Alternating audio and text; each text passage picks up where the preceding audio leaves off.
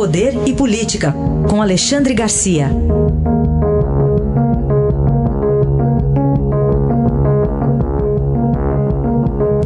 Alexandre, bom dia. Bom dia, Raíssa. Bom dia, Carolina. Oi, bom dia. Bom, começamos aqui com a questão é, envolvendo a reforma tributária, que pode discutir impostos sobre combustíveis. Esse assunto foi tratado pelo ministro Paulo Guedes em reunião com governadores, né, Alexandre? É verdade. Os governadores se reuniram, estavam lá discutindo sozinhos, e o governador de Goiás, Ronaldo Caiado, teve a ideia óbvia. Peraí, vamos chamar o Paulo Guedes.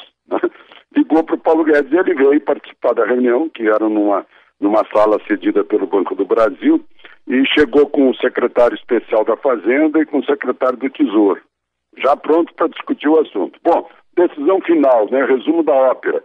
Vai tudo para o Pacto Federativo, né? ou seja, empurra com a barriga, não vamos discutir isso agora, né? mas vamos levar para o Congresso, que é o, o foro uh, uh, próprio, né, apropriado para isso, uma vez que se trata dos representantes do povo, em que tudo vai estar representado lá. Os caminhoneiros, os donos de automóveis, os distribuidores, as refinarias, o interesse público, os governadores, os estados, municípios. Então, vai discutir num foro maior e sai desse foro dos governadores né, com o, o, Poder Executivo. Enfim, a, a, a, a decisão final foi essa. Né? Uh, não, vai, não vai ser mexido nisso agora, os governadores reclamaram que se tirar o ICMS do combustível, vão perder 20% da, da arrecadação do ICMS. E outra questão que é preciso ser esclarecida é que o ICMS não é cobrado, o percentual não é cobrado diretamente sobre o preço do combustível, mas aquele preço que o Estado uh, julga que vai ser cobrado na ponta. Então, na verdade, quando se cobra uh, 30%, né, pode chegar até 50%. Né? Então, vamos continuar pagando o ICMS sobre combustível até que o Congresso tome uma decisão. Uhum.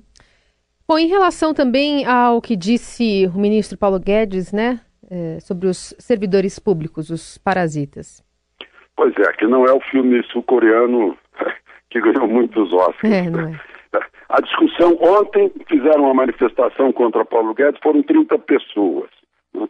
É, supostamente, como era horário de expediente, ou eles estavam de folga ou eram parasitas. Bom, a, a discussão foi para o Congresso também, estão querendo convocar Paulo Guedes para explicar por que disse isso, e, e, já encaminharam uma representação ao Conselho de Ética da Presidência da República, do, do Poder Executivo. Eu acho que está sendo mal conduzido isso, porque enquanto ficar falando de, de parasita, parasita, parasita, parasita, vai, vai, vai pegar o rótulo nos funcionários que carregam o piano naqueles que têm que trabalhar mais, porque há os que trabalham menos, os que não trabalham. Né?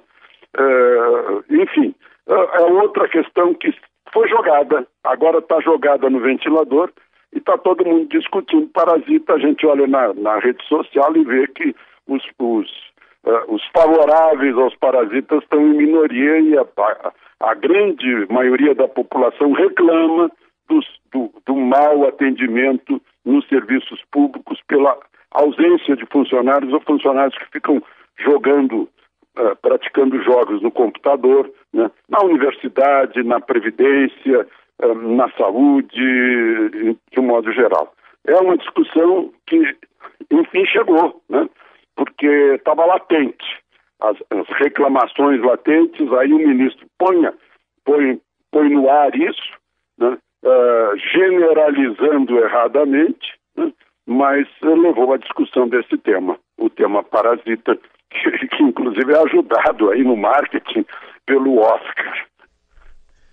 Ô Alexandre, um último tema aqui para a gente tratar com você, revelações de uma perícia lá da Polícia Civil do Rio de Janeiro, é, num caso correlato, né, Marielle Franco, mas envolvendo aquele porteiro do condomínio onde o presidente Bolsonaro tem casa. Pois é, aí faz a perícia e a perícia descobre que não era a voz do porteiro. Então era, era uma armação, era uma conspiração, digamos. Ah, agora é mais uma dica para saber por que, que o, o, o, o, porteiro que não era mentiu. Né?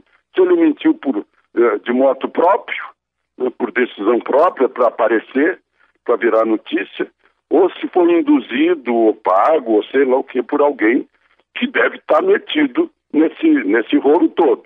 Onde estava metido aquele sujeito lá, Adriano, que foi morto lá na Bahia, né? E que as pessoas dizem ingenuamente, é, é muita ingenuidade, dizer que foi queima de arquivo, imaginar que o governador da Bahia, que chefia a PM, a mesma PM que ele não mandou lá para a inauguração do aeroporto de Vitória da Conquista para não dar proteção a Bolsonaro, o, o, o, governador da Bahia, que é um dos fundadores do PT da Bahia, iria participar de uma, de uma queima de arquivo. É muita, é muita ingenuidade. Mas antes de terminar, Raizen e Carolina, queria falar sobre o outro acordo, né? Que a gente estava preocupado Sim. com a derrubada dos vetos.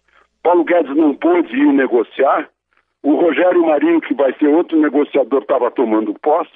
E aí foi o ministro Ramos, que já foi comandante em São Paulo, para negociar essa derrubada de veto. Foi feito um acordo, vai haver derrubada de veto, mas não vai haver a imposição de prazo para cumprir as emendas, o que o governo incorreria em, em, eh, responsabilidade fiscal, e ao mesmo tempo em que se houver contingenciamento, o contingenciamento pega também as emendas dos parlamentares, e a parte que diz respeito aos ministérios, emendas de parlamentares, vai ficar nas mãos do governo e o veto vai ser derrubado hoje. Aí está, Alexandre Garcia, que volta amanhã com mais análise política ao Jornal Eldorado. Obrigado, até amanhã, Alexandre. Até amanhã.